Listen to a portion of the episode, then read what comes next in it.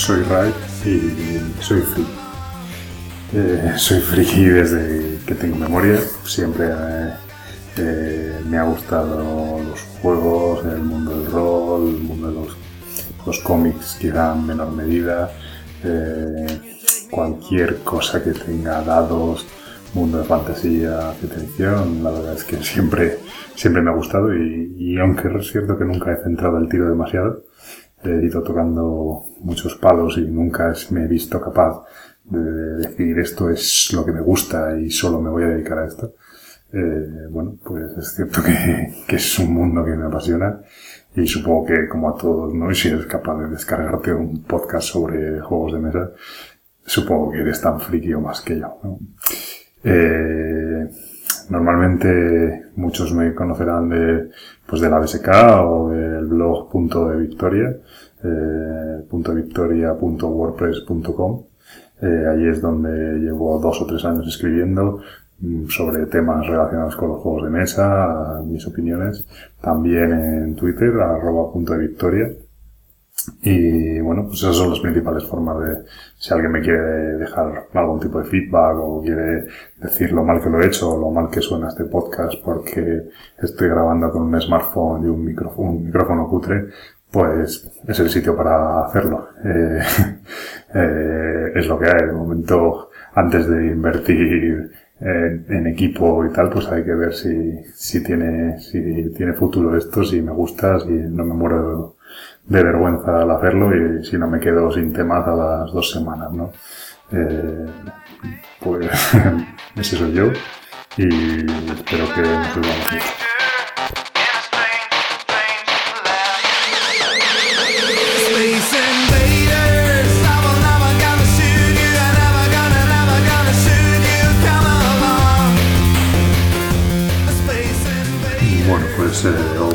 hoy como primer programa precisamente os voy a hablar de, de por qué me he decidido hacer un podcast. Eh, hay muchos podcasts de juegos, todos muy interesantes, eh, con muchas secciones, muy completos. Y yo la verdad es que escucho muchos de ellos, la mayoría en español.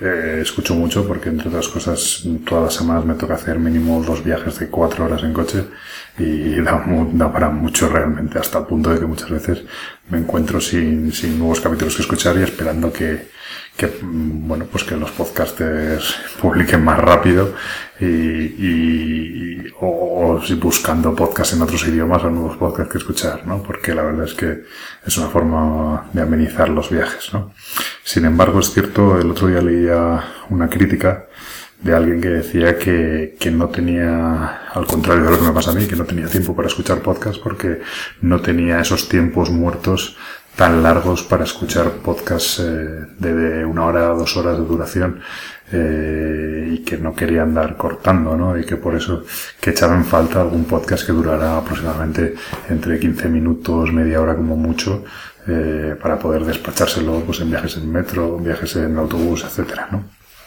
Y bueno, pues la verdad se me encendió la bombilla y dije que, me dije a mí mismo, digo, bueno, pues, pues si estás pensando desde hace un tiempo en grabar algo, eh, no quieres tampoco que te lleve mucho tiempo ni un compromiso muy fuerte, pues es un, un, espacio interesante, ¿no? Que, que puedes cubrir. Eh, pues es un poco el objetivo del podcast, ¿no? Un podcast breve que tenga un par de secciones inspirado quizá en los orígenes del tablero de Kabuto, un tema sobre el que quiero opinar, porque muchas veces voy escuchando, leo algo, voy escuchando podcast o veo una noticia y pues en ese momento te dices, joder, pues me gustaría opinar sobre este tema, ¿no? Decir qué pienso, ¿no? Sin mayor pretensión que simplemente decir lo que uno piensa, no es sentar cátedra, cátedra ni, ir de gurú, ¿no? Que eso tampoco, tampoco me gusta y no es mi intención. Y la otra sección, pues probablemente unas breves impresiones sobre un juego que me guste mucho, que haya probado recientemente y que quiera compartir con vosotros. Antes eso lo hacía en el blog, es cierto que llevo bastantes meses sin escribir en el blog, eh, acabé un poco saturado, bueno, de los últimos concursos, etcétera, y, y ahora como que no me siento con ganas de escribir. Los, es cierto que los podcasters siempre dicen que el blog requiere menos esfuerzo que grabar un podcast. Yo, la verdad es que escribir ahora me cuesta bastante. Es, porque no sentarse y escribir cualquier cosa, quieres escribir un, un post que sea divertido o que sea interesante, que esté bien fundado y, y bueno, pues es, se me hace, se me hace más pesado que a lo mejor sentarme aquí y hablar, igual que hablo con mis amigos cuando quiero jugar, que muchas veces me sorprende porque quedo cuatro o cinco horas y resulta que he hecho un juego y el resto del tiempo eh, estoy todo el rato hablando de una cosa de otra y se pasa la tarde volando y al final no juego a nada, ¿no? Pues es, es un poco la forma de, de tomarme esto, ¿no? Como una, una conversación solo. Eso es lo triste, pero, pero bueno, espero que sea interesante para todos.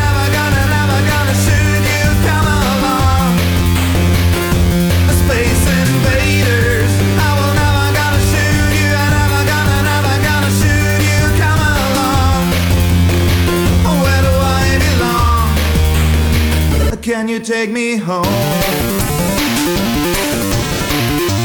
El juego del que os quiero hablar hoy es eh, Mage Wars, es un juego del año 2012 que la verdad es que me llevaba mucho tiempo llamando la atención, pero nunca me había decidido a lanzarme por él. Y últimamente con el, todo el hype que están creando la, la gente de Planeta de Juegos, del club Mecatol Rex, eh, pues con todo el hype que están creando, pues nada, el otro día conseguí que un amigo eh, me lo dejara, me leí el manual y eché una, una partida con él.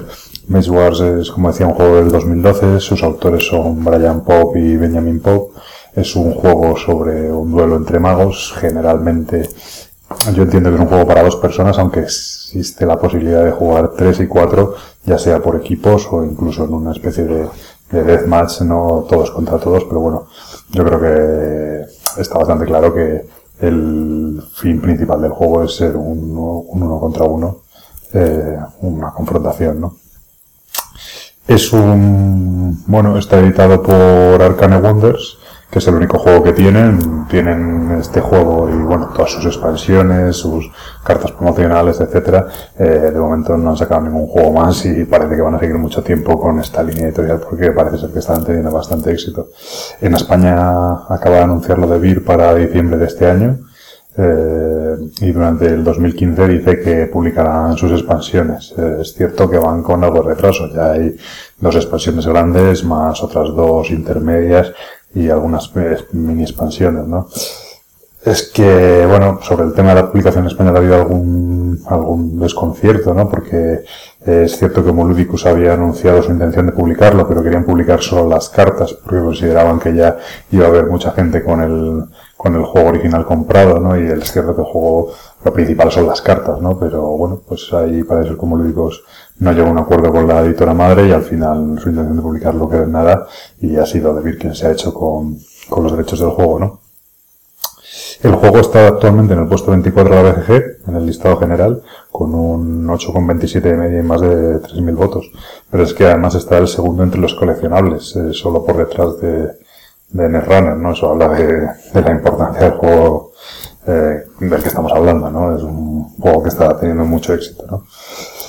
Y bueno, pues yo siempre he querido hablar de él y es cierto, se presenta como una especie de sucesor espiritual de Magic, aunque hay muchas diferencias y yo lo calificaría como una mezcla entre juego de cartas y, y juego de miniaturas, pero aunque no tiene miniaturas sí que comparte muchas cosas con, con los juegos de miniatura, ¿no? Esa representación de un combate a muerte enfrentados en una arena. Lo importante aquí es que hay un, hay un tablero de juego que es una arena de combate, ¿no? Que está representada por una cuadrícula de 4x3 donde los magos y las criaturas que invocan estos magos pueden moverse eh, por el espacio, ¿no? Y pueden interactuar con, con el entorno, eh, cambiar ese entorno.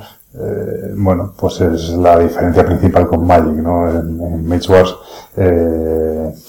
pues eso, aparece el concepto de espacio y mientras en Magic mmm, todas las criaturas se, están al alcance de todas inicialmente, salvo que algunas vuelan, otras no, cosas de estas, pero inicialmente es un mundo más abstracto. Aquí no, aquí hay un tablero de juego, hay un espacio y es muy importante la relación de, entre ese espacio y, las unidades o las criaturas, eh, es muy importante para el, para el desarrollo del juego, ¿no?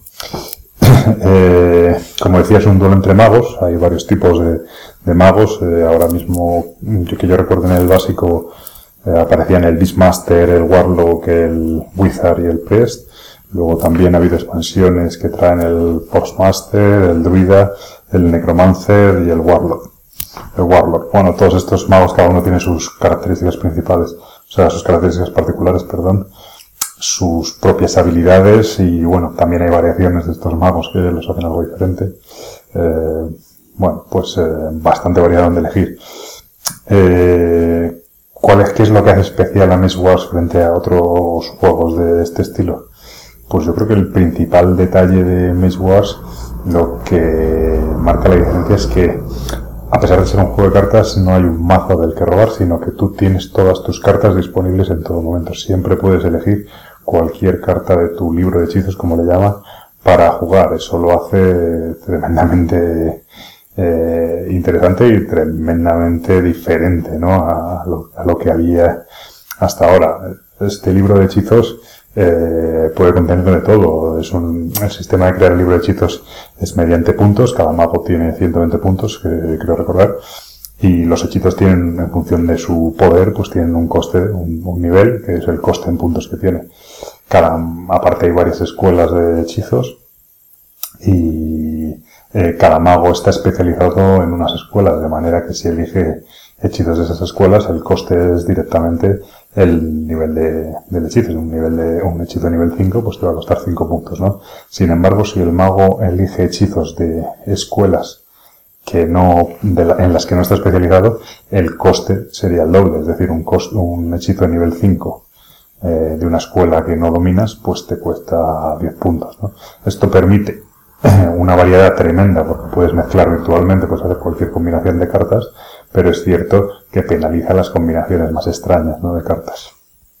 Eh, eh, bueno, por el tema de la creación de mazos es algo bastante polémico. Hay gente que le gusta mucho, pero hay gente que le choca mucho de inicio eh, ponerse a crear mazos. En el manual vienen unos listados básicos de los mazos, de unos mazos básicos a partir de los cuales puedes empezar a jugar, por supuesto, y luego modificar levemente, cambiando una o dos cartas y, haciendo tus pruebas, ¿no?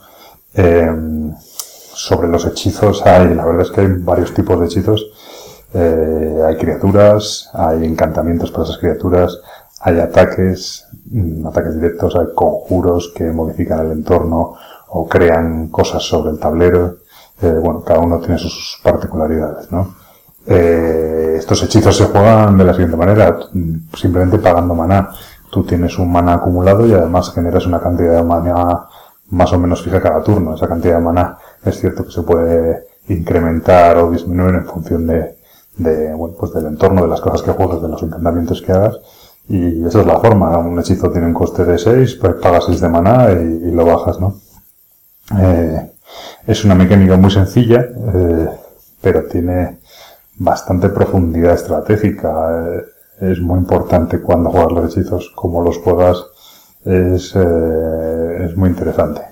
Es cierto que cuando te lees el, el manual, el manual me he tenido, el manual son, no sé, entre 30 y 40 páginas, eh, viene muy bien explicado, pero es muy, muy largo y las fases son algo engorrosas. La fase de combate, por ejemplo, tiene ocho subfases, ¿no? que realmente entiendo que es una es algo casi obligado en estos juegos de cartas, ¿no? Porque los juegos de cartas lo que tienen es que eh, al, tener tantas, tanta, precisamente tantas cartas, lo que hace es que se generan interferencias entre el reglamento y las cartas, de forma que a la hora de explicar los juegos tienen que hacerlo muy detallado y dividirlo todo en muchas fases para que puedas eh, hacer que quede todo bastante atado y que no haya eh, bugs, por así decirlo, ¿no? Que no haya que estar tirando de fax continuamente, ¿no? Eh, uno de los miedos que yo tenía cuando, cuando miraba este juego, me interesaba por él, es que el juego tuviera, tuviera mucho AP. Bueno, AP. Eh, yo soy de los que considera que los juegos eh, son como las pistolas. las pistolas no matan, los que matan son los que las tienen, ¿no? Pues lo mismo con los juegos. Los juegos no tienen AP, sino que el AP lo tiene el que lo juega, ¿no? Pero es cierto que hay juegos que tienen más AP, que son más propensos a generar este AP que otros, ¿no? Y yo pensaba que Mage Wars, al tener disponible todo tu mazo en todo momento, yo decía, bueno, esto puede como que alguien con AP o, o, yo mismo, que tampoco es que sea un lumbredad.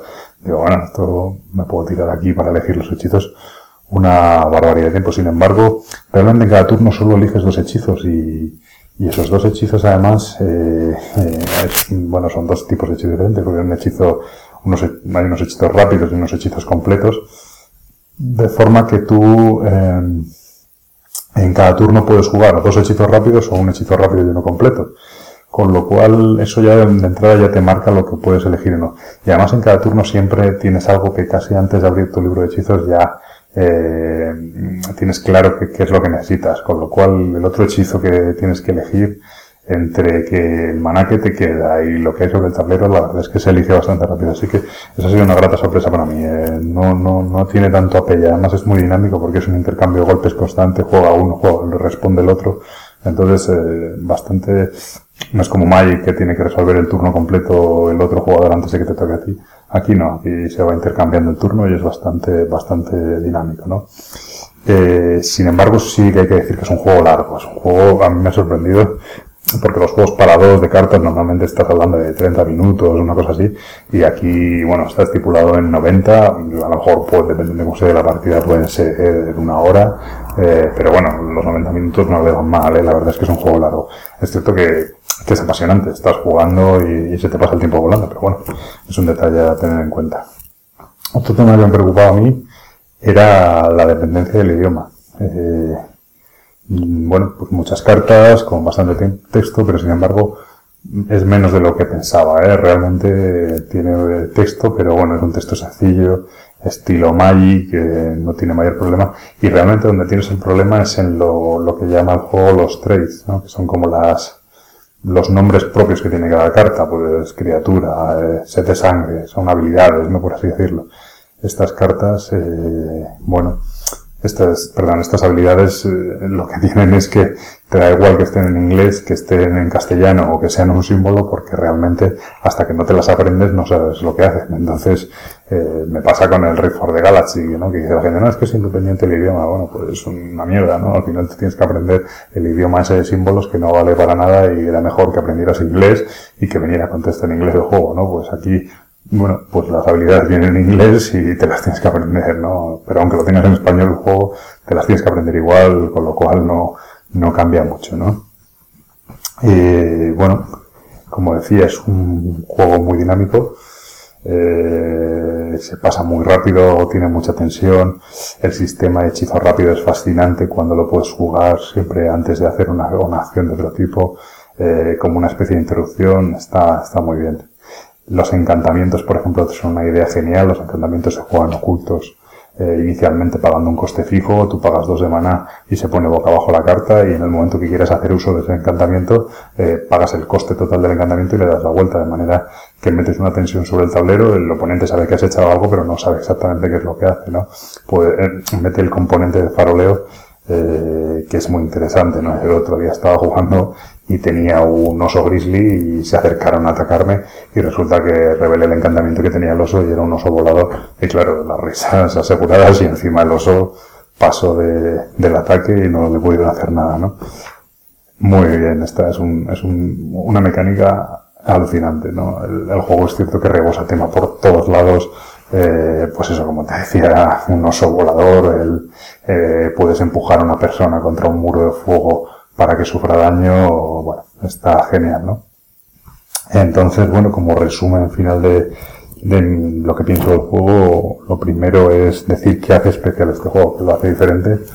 Y yo, como decía antes, el tema del libro de hechizos, el, el tener el libro de hechizos siempre disponible, el poder jugar cualquier hechizo en cualquier, virtualmente en cualquier momento mientras puedas pagarlo, es lo que hace diferente este juego y es lo que seguro que hace que merezca la pena, ¿no? Eh, ¿Cuáles son las cosas buenas del juego? Bueno, pues en primer lugar que tiene tema por todos lados, tema, tema y tema, eh, muy temático, unas ilustraciones fenomenales, eh, está muy bien hecho, muy conseguido, te metes enseguida, es un juego muy estratégico, las decisiones que tomas son importantes, eh, tiene azar, es cierto que tiene azar, pero es que si no tuviera azar, vaya mierda de juego, es decir, el que quiera jugar a un, a un Kailus que no se compre el Mechuas, eso por descontado, es decir, tienes unas tiradas de dados en los combates y hay veces que tiras siete dados y te sale un mal resultado, pero hay veces que tiras tres y te sale un muy buen resultado. Pues genial, a mí es algo que, que me encanta. Eh, como hagas este juego matemático, te lo cargas directamente. Eh, para volver a empaquetarlo y volverse a sus creadores, ¿no? no en este caso tiene, tiene azar como no podía ser de otra manera, ¿no? Es un azar que al final encaja bien, no, desentona y, y bueno, pues eh, le da gracia al juego, ¿no? Eh, le da gracia y le da, y le da tensión, ¿no? De la otra manera, pues sería, sería prácticamente matemático, ¿no?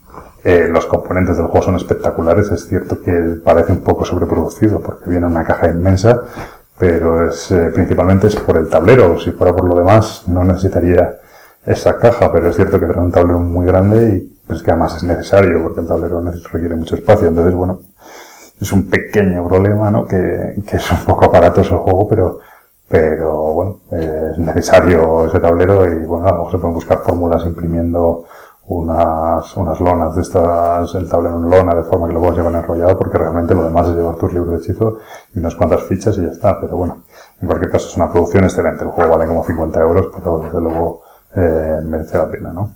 Y luego tiene una cosa, una vez tienes creados los mazos de hechizos, bueno, los libros de hechizo, realmente el juego es sacar y jugar, es automático, no tiene ningún despliegue. Lo, eh, pones el tablero, pones tu mago, pones cuatro fichas y es empezar a jugar. Y eso la verdad es que se agradece. Cosas malas, pues bueno, eh, la duración. Es un juego, como decía, que es largo, pero esto es como todo, que si te gusta, que más te da que estar una hora, hora y pico jugando al juego, ¿no? Eh, pero bueno, es un detalle a tener en cuenta. Lo, otro viene relacionado, lo siguiente viene relacionado a esto. Es un juego que hay que dedicarle tiempo, es un juego que si quieres eh, conocer las inicias de las cartas, eh, generar estrategias, hacer combos, podrías incluso hacer movimientos de apertura, eh, bueno, pues requiere que le dediques tiempo, ¿no? Esto pasa en todos los juegos de construcción, en todos los juegos coleccionables. Eh, si te gusta y tal, no es ningún problema, pero bueno, no es un juego para jugar una partida y a los tres meses volver a jugar otra, ¿no? Eh, requiere eso, preparar los mazos, que hay gente que, que no le gusta. Y, y eso lleva, lleva tiempo, ¿no? Y luego un poco lo que decíamos, lo aparatoso del tablero, es un juego que no tiene mucho, mucho mayor problema que eso, pero, pero bueno, es un juego que trae un tablero muy grande y que es necesario. Lo fastidia un poco porque realmente dices, es que lo podría llevar en, en una caja pequeña y, transportarlo, llevarlo casi en media, en una, en una bolsa pequeña y sin embargo tienes que llevar un cajón inmenso por el tablero. Bueno, se puede buscar alguna solución de, de lo que decíamos, un tablero enrollable o algo así para mitigar esto. Y pues que eso es prácticamente todo. Esa es eh, mi opinión sobre el juego, es que, que yo he jugado nada, muy poquito, una partida, poco más. Eh, tengo que darle mucho más, ¿no? Pero la impresión ha sido fenomenal. Probablemente acabe comprándomelo y, y muy recomendable a todo el que le guste este tema de los duelos de magos, los juegos así muy temáticos y juegos de cartas. Este juego le, le va a encantar. Yo no puedo más que recomendarlo y espero que lo probéis y que os guste.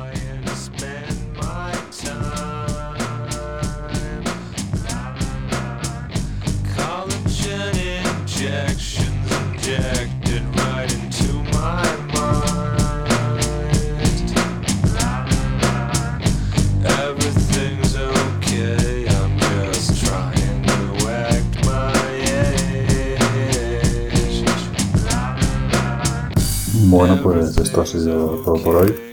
Espero que seáis benévolos conmigo y me podéis perdonar todos los fallos que he tenido. Eh, he descubierto que es importante respirar a la hora de hablar. La verdad es que, sobre todo en la parte del Mitzwash, me he notado falta de aire, así que supongo que he ido muy acelerado. Y bueno, supongo que también tendréis que perdonarme todos los fallos de sonido que ha habido, los coches pasando, pero como os digo, de momento estoy falto de equipo. Así que bueno, intentaremos ir mejorando y eso es todo por hoy. Un saludo y hasta la próxima.